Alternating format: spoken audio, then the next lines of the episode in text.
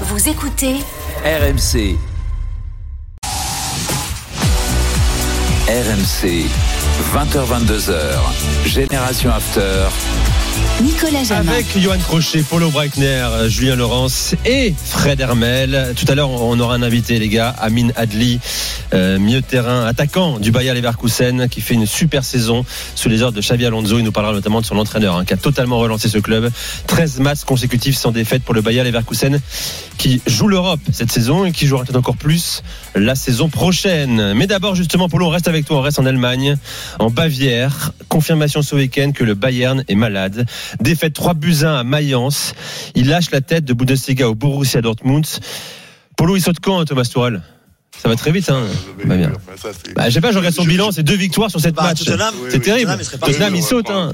Oui, bah, on peut- oui, enfin, moi, si tu veux, les déclarations de Didier Amann me font toujours. Oui, il a, il a dit ça aujourd'hui, quoi. Il, Oui, oui, qu'il allait sauter. c'est ça. Juste- justement, ce qui est très intéressant, c'est que Didier Amann, que je trouve pas comme un grand commentateur de la Bundesliga, euh, n'a pas vu Thomas Tuchel rigoler lorsque le Bayern était en train de perdre, puisqu'en fait, le grand gagnant pour moi de ce qui se passe en ce moment, c'est lui. Parce que c'est, il est pas responsable de ce qui se passe. Il est devant les médias responsable depuis qu'il a pris la- le poste, évidemment. Il l'a dit en conférence de presse. Mais lorsqu'il commence à dire, mais c'est bizarre, j'ai l'impression que j'ai une équipe qui a joué 80 matchs cette saison et qui est fatiguée comme si elle avait joué 80 matchs. Il envoie pas un pic à son prédécesseur en parlant au Mmh. niveau de la préparation physique? C'est pas lui qui est responsable de ça. C'est-à-dire que moi, je n'ai jamais, je n'ai jamais caché le côté politique de Thomas Tuchel et euh, peut-être. T'en as écrit un livre, d'ailleurs. Oui, oui, donc c'est moi c'est quelqu'un que je trouve très très intelligent, mais on peut être très intelligent en faisant des bonnes choses et pas forcément des, mo- des, des bonnes choses. Mais si vous voulez, je voudrais recadrer le débat au début. Euh, L'année dernière, on en a relativement peu parlé. Il y a eu l'élimination par Villarreal et ça a occupé un peu toute la place médiatique, parce que c'était pas Mhm. normal. Évidemment, bravo à Villarreal, mais on a tout le monde a oublié. Euh, c'est pour ça que moi je parle de la fin du Super Bayern, qui est une construction médiatique hein, qui date de 2013. Ensuite, il y a eu Guardiola qui est arrivé et chaque année il se baladait tellement au Bundesliga avec 10, 15, 20 points d'avance sur les autres que chaque année il mettait euh, un superlatif en plus des Super Super Bayern. Et à l'époque j'avais dit, bah, j'espère que ça va pas être ça pendant 10 ans parce que ça va être compliqué de, dire au bout d'un moment le, surnom qu'on donne à cette période-là. Euh, L'année dernière, le Bayern lors du Rückrunde 2, c'est une petite question que je vous pose, ils ont fini combien Lors du quoi, redis, lors, précise. du Rückrunde- pardon, lors des matchs retour ils ont fini à quelle place? Juste si on prend juste la période des matchs retour. Ah, je sais pas. euh, Troisième, bah, je- oui, c'est ça, troisième ou quatrième. Quatrième, ils ont fini Quatrième. quatrième. Lorsque vous prenez maintenant la période depuis les matchs retour, le Bayern, il est Cinquième. cinquième. C'est-à-dire que la crise, Ah ouais. quand je parle de la fin du Super Bayern, il sait que c'est en fait sur le long terme, lorsqu'on analyse, et puis après on peut faire les débats sur Lewandowski. Lewandowski il était là jusqu'à preuve du contraire l'année dernière, donc il était déjà pris dans ce qui se passe en ce moment. Le, le, le Bayern tel que moi je le, je le vois, et d'ailleurs la Süddeutsche a fait un superbe article, peut-être un peu prémonitoire aussi, mais on en parlait déjà dans l'after en tout cas, que l'âge d'or bavarois est fini. Ce qu'on vient de vivre pendant plus de dix ans est extraordinaire. Quand je dis extraordinaire, c'est que c'est pas, je le prends au sens primaire, c'est Mmh. pas ordinaire. Comme, on- comme le Barça était quelque chose d'exceptionnel, comme l'Ajax est quelque chose d'exceptionnel, comme les grandes équipes italiennes sont exceptionnelles, etc. Mais ça dure qu'un moment. Donc là, c'est qu'on est dans une période compliquée. Et on a un Thomas Tuchel et on- qui est qui est en conférence de presse que je trouve extraordinaire. Et la semaine dernière, j'ai oublié de vous en parler, mais j'ai eu des appels d'Allemagne de journalistes que je connais qui ont aussi écrit sur Thomas Tuchel et ils m'ont posé la question qu'est-ce que je pensais de Thomas Tuchel version euh, 2023 depuis qu'il arrive au Bayern. Donc plus du tout celui qu'on avait quitté à Dortmund et à Mayence. Et euh, je leur disais il est reifer. Il est beaucoup plus mature. C'est-à-dire qu'on voit qu'il est passé par le PSG qu'il a gagné la Ligue des Champions qu'il est passé par euh, la Ligue des Champions avec Chelsea etc et donc c'est plus du tout il est à sa place. Il est euh, il a pris 20 kilos entre guillemets même si on sait qu'il aime bien les Il régimes mange que des graines. euh, et mais et si tu veux, ce qui est très intéressant, c'est dit je n'ai pas vu arriver ce qui s'est passé. Mais qui peut m'expliquer ce qui s'est passé ce week-end à Mayence La première mi-temps, c'est du Super Bayern. Ils dominent toute la première mi-temps. Ils ont trois à quatre occasions dingues où en gros le match doit être plié à la 45e et thème qu'on a beaucoup débordé, euh, euh, dont on a beaucoup parlé ce, ce, depuis le début de saison. Il marque pas assez. Donc un but de cette année, c'est bien. On ça lui fait du bien. Deuxième mi-temps, qu'est-ce qui se passe? Le Bayern s'écroule, s'écroule mentalement, s'écroule physiquement. Il n'y a plus personne. D'où la phrase de Thomas Tuchel. Eh, euh, j'ai l'impression qu'ils ont joué 80, qu'ils ont joué 80 matchs dans la saison. Donc voilà où on en est. Qu'est-ce que tu veux tirer d'analyse de cette période-là Comment tu peux passer en un quart d'heure Mais oui, de tu- ce qui T'as raison, fin de cycle. Il y a beaucoup de joueurs qui se demandent ce qu'ils vont faire la beaucoup. saison prochaine Est-ce que ce sont des grands joueurs C'est la question Euh, que posait Johan. Leroy Sané, Serge Euh, Gnabry, Leroy par Sané, exemple. voilà. Serge Gnabry, euh, moi je continue, je continue à dire que Sadio Mané c'est un flop. Euh, on peut peut-être changer les schémas de jeu, etc. Euh, Yann Sommer. Yann Sommer, donc moi j'avais dit à l'époque, Yann Sommer, je l'adore, c'est un, c'est une valeur sûre de la Bundesliga, mais c'est un gardien de classe internationale, c'est pas un gardien de classe mondiale, c'est pas Manuel Neuer. Ah bah, Eh ben, qu'est-ce qui se passe personne n'est comme Neuer, de toute façon. Qu'est-ce qui se C'est passe en quoi ce la différence moment entre classe internationale et mondiale? Ah, c'est- Alors c'est une, c'est une, c'est Oui. une- Pour moi, le monde, c'est international. classement. Non, mais c'est un classement allemand. Non, mais je comprends la nuance, d'accord. Et euh, en, fou, en gros, les, les, les, les, euh, les classes mondiales, c'est il y en a très très peu, tu vois. C'est, c'est- Nous, on dit les galactiques. Comme Voilà, ça, c'est plus clair. tu vois, La galaxie, nous on va dans les étoiles. Et Yann Sommer, il porte le poids, la pression d'être au Bayern, Ouais. il s'écroule. Le mec, il est expérimenté, c'est pas la question. Le but euh, de Ludovic Ajorc, c'est euh, la faute de, de Yann Sommer. Comment se fait-il qu'un Oupa Mécano, qui est peut-être le défenseur ou l'un des défenseurs centraux qui a fait les- le plus de progrès ces dernières saisons, s'écroule contre Manchester City et fait le, le- et, et on a une défense centrale qui a peur dans cette deuxième mi-temps. C'est dingue ce qui se passe. C'est un Mmh. truc difficilement compréhensible. Et donc, évidemment, les journalistes, ils embrayent là-dessus. Par, pourquoi? Parce que on nous parle évidemment des départ de Nagelsmann, mais encore une fois, si on analyse la période de Nagelsmann, encore une fois, les amis, la première partie de la saison, on a passé notre temps à se dire est-ce que ce Bayern, il est bon, il est pas bon? Rappelez-vous le match, la première mi-temps, notamment à domicile contre le FC Barcelone. Est-ce que c'était un grand Bayern? Et puis le Bayern, il avait ses problèmes de résultats. Il faisait un, un peu partout. Yann Sommer était miraculeux avec. Et on, on est toujours dans cette question-là. On sait pas. Et là, en fait, moi, ce que je dis, c'est que ce Bayern-là est redevenu une équipe normale entre guillemets, c'est-à-dire que le titre, je suis même pas sûr que le titre se joue à 75 points. Ça risque d'être même en dessous, ce qui serait des standards classiques. On a oublié que le Bayern quand il met 90 points ou 91 points, c'est juste un truc lunaire. C'était anormal. Bon, Polo, euh, pour qu'on finisse sur le Bayern, co- comment on fait? Comment on relance ce club? Il y a beaucoup de possibilités de levier également. Ouais. Il y, a- il y a le recrutement. Le Bayern a toujours une politique, ne jamais euh, surpayer euh, un transfert. Mm. Euh, il y a le cas Randall Colomwani qui intéresse le, le FC Bayern. D'ailleurs, je vous rappelle également, c'est une information RMC Sport, que le PSG en a fait sa priorité, le veut absolument. Un contact a été établi. Est-ce que c'est le cas pour le Bayern?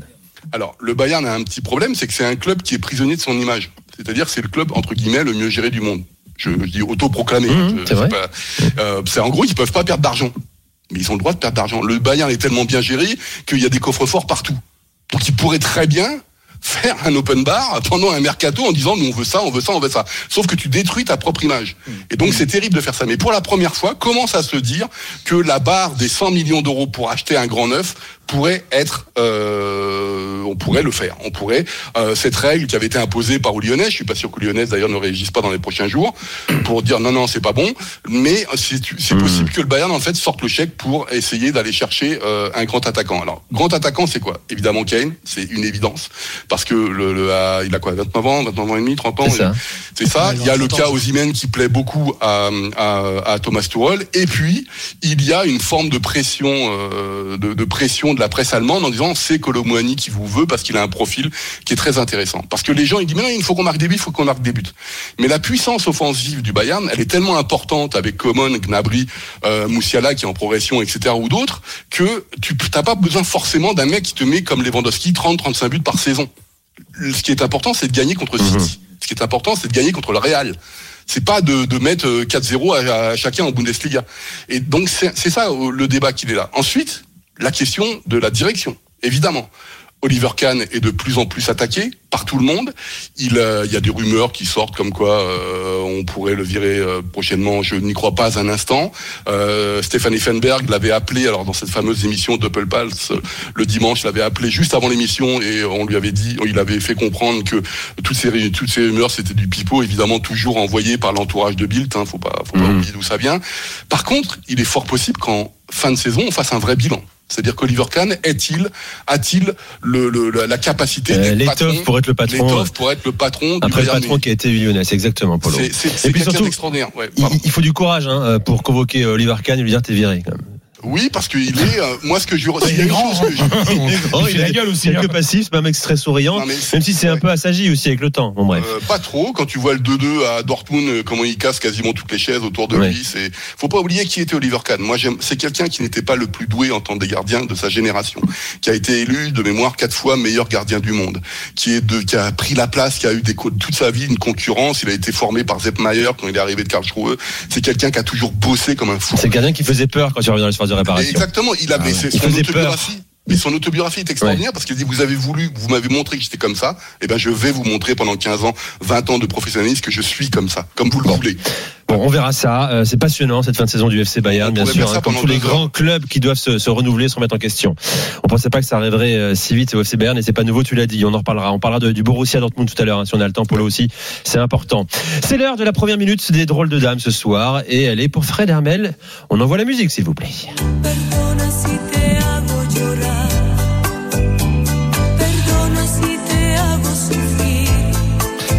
Il s'appelle Pantoja. Pantoja. Le Pantoja. Pantoja, c'est né à Séville. Parce que je vais vous parler de Joaquin Sanchez. Oh. Joaquin. Bah, c'est la triste nouvelle, mais on s'y attendait quand même, euh, de ces derniers jours. Et même si elle a été annoncée la semaine dernière, je tenais absolument à parler de Joaquin euh, ce soir parce que euh, il n'y aura plus que huit matchs hein, pour voir euh, Joaquin Sanchez euh, qui joue plus que quelques minutes par match. Maintenant, on le sait, même s'il était plusieurs fois titulaire cette saison avec le avec le Betis, 42 ans. Il a le, joueur euh, andalou, euh, le mec le plus sympa. Ah bon du football espagnol, sans aucun doute. Vous savez, dans ce football où il y a quand même beaucoup de gens qui se prennent pour des intellos, euh, qui ont des concepts, etc. Lui fait des blagues et, et il joue, euh, il joue euh, avec le cœur, avec beaucoup de talent aussi. Bon, on se souvient, il, Bétis, mais il est passé par euh, Valence, par Malaga, par la Fiorentina. Hein, de, vous l'avez, c'est une bonne image, hein, euh, euh, Johan. Euh, et puis il est revenu au Bétis en 2015 et, et voilà. Et, et, et il a fait une conférence de presse jeudi pour dire écoutez, euh, ce n'est pas mon corps qui dit non, j'aurais pu continuer. Ce n'est pas non plus ma tête qui dit non, mais il y a quelque chose qui me dit c'est peut-être le moment d'arrêter. Une petite idée, donc il veut pas pas poursuivre. Alors je peux vous dire qu'il va continuer à être. euh, euh, attends, je vais quand même vous donner ses stats parce que euh, 42 ans, 615 matchs en première division, Hmm. 23 matchs, 23 saisons comme professionnel, et le seul joueur du Bétis de l'histoire à avoir gagné deux titres dans son club, deux coupes du roi, parce que c'est pas un club qui gagne beaucoup euh, beau- beaucoup de titres. Donc euh, il va manquer à tout le monde, mais il va rester dans le monde du football. Il va rester euh, euh, dans un poste d'ambassadeur au, au, au Bétis. Euh, et puis c'est quelqu'un qui est actionnaire du club. Euh, C'est-à-dire que lui, il a annoncé clairement de, il y a deux ans, en disant je serai un jour le président du Bétis, qui est une société anonyme objet sportif, et donc euh, lui, il veut être un jour actionnaire majoritaire et, et posséder le club. Donc ça, on va, on a, on a, on a euh, Joaquin pour, pour, pour Mhm. beaucoup de temps. Alors ce qui est très drôle avec lui, c'est que quand il y a deux ans, euh, il avait reconnu devant tout le monde qu'il avait fait un gros investissement pour acheter des actions du club. Il me dit, ben, en, en conférence de presse, il dit, ben, ça t'a coûté cher et tout ça. Il dit, ben, ouais, quand j'ai dit la somme à ma femme, j'ai dormi sur le canapé pendant une semaine. Voilà, c'est Joaquin Sanchez, le mec le plus sympa, qui joue au football comme on devrait le plus jouer, euh, beaucoup plus avec le cœur qu'avec la tête. Et aussi 151 51 sélections avec oui. l'équipe d'Espagne. Voilà pour la minute de Fredo euh, Joaquin. C'est vrai qu'on nous accompagne dans les soirées européennes sur RMC Ouais, euh, également. euh, dans un instant, bien sûr, eh bien, on ira dans le sud de l'Italie avec Johan Crochet. On commencera par une ambiance sonore qui vient de nous arriver également. Il était 3 heures du matin. Reste avec nous, c'est la suite. Dans un instant, les drôles de dames sur RMC, 20h32. À tout de suite.